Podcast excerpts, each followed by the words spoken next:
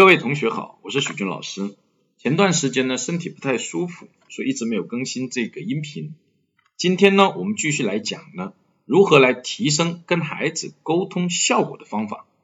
前面呢已经讲了两个，第一个呢是出生以后要跟孩子进行积极的互动，第二个是要排除家庭沟通的时间，第三个是我们在跟孩子沟通的时候。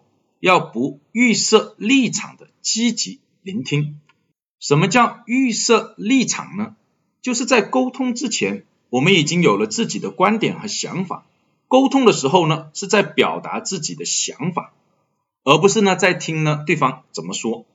慢慢的哦，这种预设立场的沟通，表面上哦是在跟孩子进行沟通，在听孩子说话，不知不觉就变成了一种呢说教。孩子对这样的沟通模式是比较排斥的。我们应该花更多的时间来听听孩子在想什么，他希望做什么，希望改变什么，表达更多的包容和理解，接纳孩子的不完美，尤其是他告诉你的一些不好的地方。如果你对他进行批评、打击、说教，就容易变成他与你沟通的一个惩罚，久而久之。就不会再跟你进行沟通。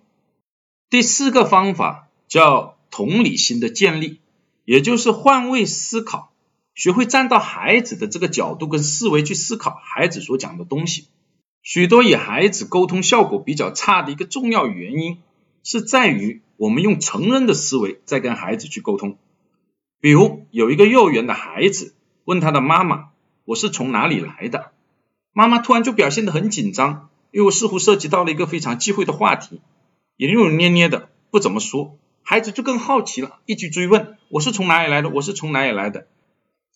妈妈一看这架势，不解释也不行，就正儿八经的跟孩子解释，你是妈妈的卵子跟爸爸的精子结合以后，慢慢的孕育出来的，用了很多专业的名词来解释这个事情，结果孩子就听不懂。妈妈一看这不行啊，又拿来各种各样的图片和书，慢慢的跟孩子讲。